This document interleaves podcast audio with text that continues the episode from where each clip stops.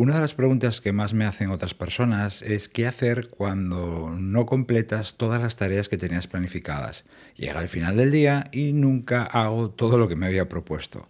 Bueno, si te pasa esto, tengo dos cosas que decirte así de primeras. La primera, eh, no solo te ocurre a ti, no eres un bicho raro para nada. Y la segunda, quédate unos minutos y juntos veremos qué pasos y qué detalles puedes dar para reprogramar bien esas tareas y hacer eso que se, ha quedado sin hacer. Lejos de él, ya lo haré mañana.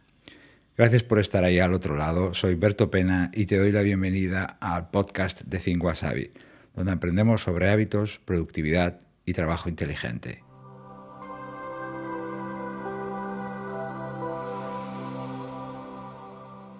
Cuando te quedan cosas por hacer y esto ocurre de forma puntual, muy ocasionalmente, bueno, pues yo tampoco le daría mayor importancia. Las personas al final no somos máquinas y no siempre trabajamos de la misma manera, nos rendimos igual cada día, ¿verdad? También además las tareas no son todas iguales y hay situaciones cambiantes, imprevistos o interrupciones, bueno, nos complican el día. Ahora, si se te quedan cosas por hacer de manera sistemática, es decir, es la tónica general, naturalmente que te interesa hacer ajustes para corregir esto.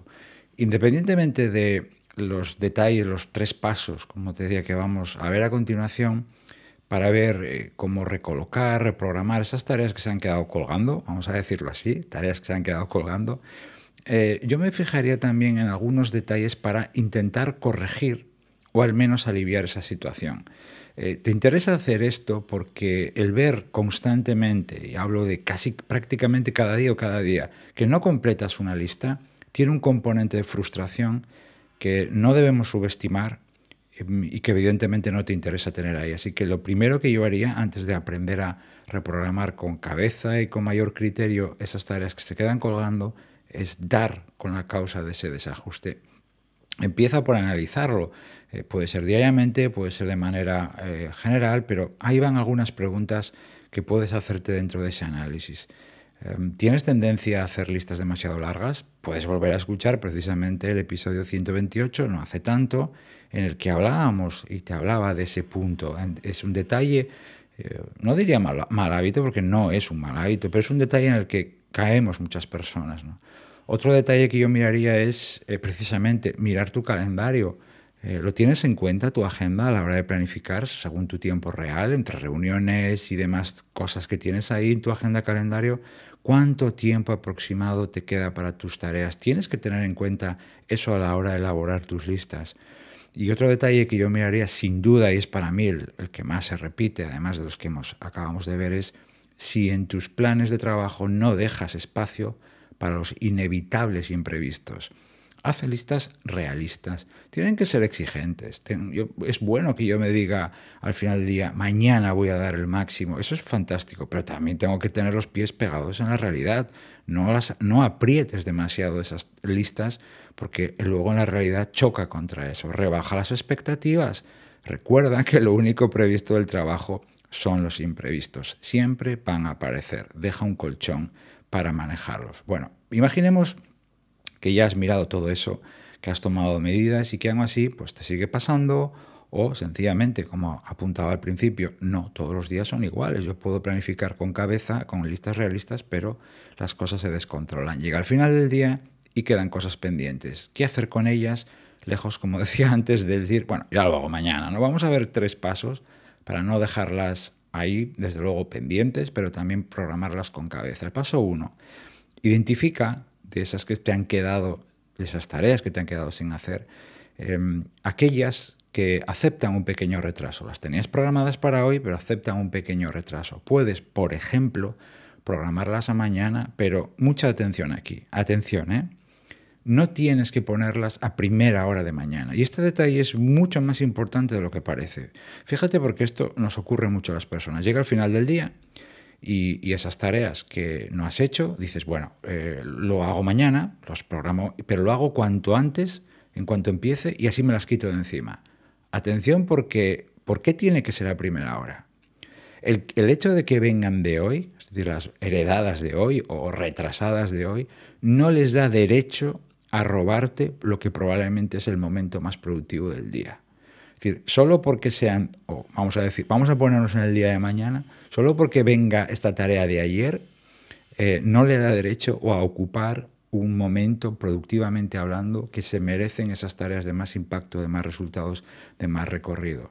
Eh, puede parecer un detalle menor, pero no lo es. Si esta tarea de hoy que tengo que posponer a mañana no es de impacto y admite ese pequeño retraso, puedes ponerla en la segunda o tercera hora del día o incluso en la segunda mitad de la mañana o por la tarde, si, si se lo merece las terminarás, esas tareas, que es lo importante, pero en el momento más adecuado y sin perjudicar otras cosas más importantes.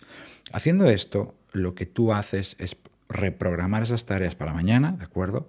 Pero, y para que no vayan más allá, pero eligiendo eh, según el momento, según la tarea, lo que me da, lo que me pide, tiempo, energía, atención. Recuerda esto, te lo he comentado en algún episodio anterior, pero a lo mejor ha sido hace tiempo, Siempre hay un momento para cada tarea y una tarea para cada momento. Y a la vez que replanificas esa tarea, eh, pregúntate también esto, detalle importantísimo al, al mover cosas a otro día. Si ese leve retraso, vamos a asumir que es para mañana, repercute en otras tareas tuyas o en otras personas, porque tal vez te interesa comunicárselo inmediatamente. Un rápido correo de una línea basta para coordinarte bien con otros. He tenido un imprevisto, no he podido terminar esto hoy, pero lo tendrás mañana antes de las 12 del mediodía. Dices el motivo, muy importante, y atención, clave, ¿cuándo se lo enviarás? Paso 2. Dentro de las tareas que me han quedado por hacer hoy, hay alguna eh, tarea que en realidad pues no tenía fecha y que sencillamente había decidido hacer hoy o empezar hoy. En ese caso, analiza la tarea y evalúa cuál es el mejor momento de la semana para hacerla, o incluso pasarlo la siguiente semana si estamos hablando de un viernes, por ejemplo.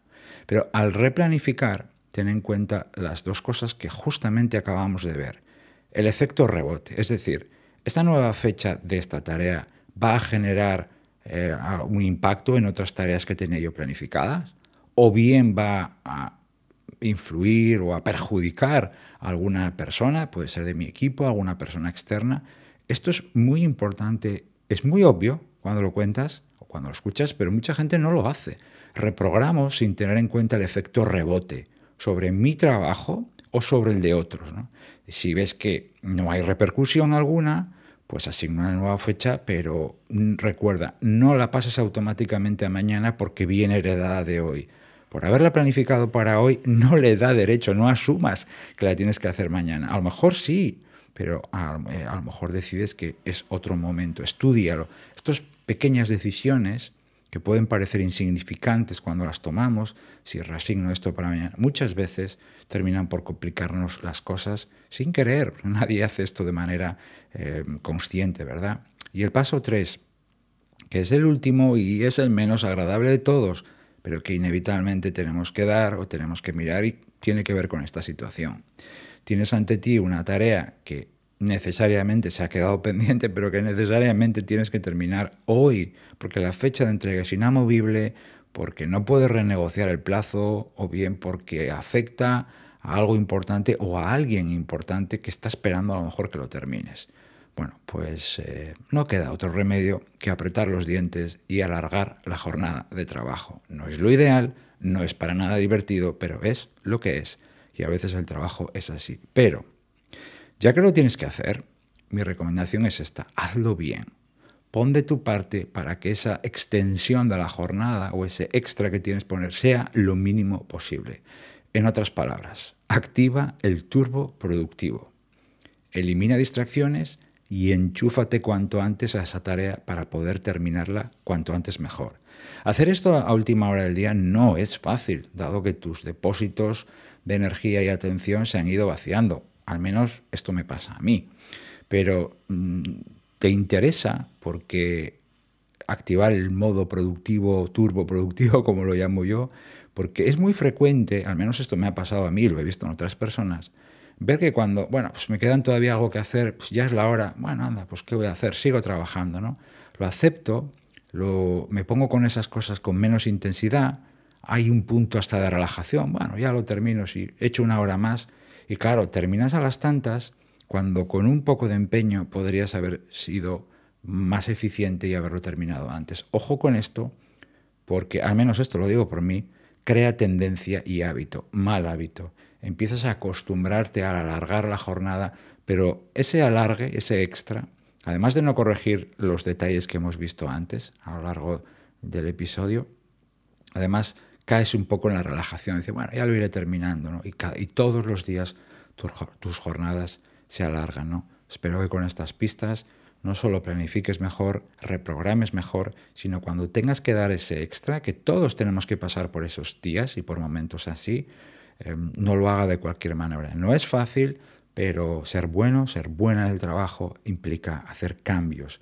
Ojalá que con estas pistas lo consigas. Te doy las gracias. ¿Cómo no te voy a dar las gracias? Por estar ahí, por haberme acompañado estos minutos, por haberme dedicado tu tiempo y tu atención que valoro tanto. No te imaginas cuánto lo valoro. Se despide de Tiberto Pena y hasta el próximo episodio me podrás encontrar en YouTube y en mi web thinkwasabi.com. Que tengas un resto del día fantástico. Hasta pronto.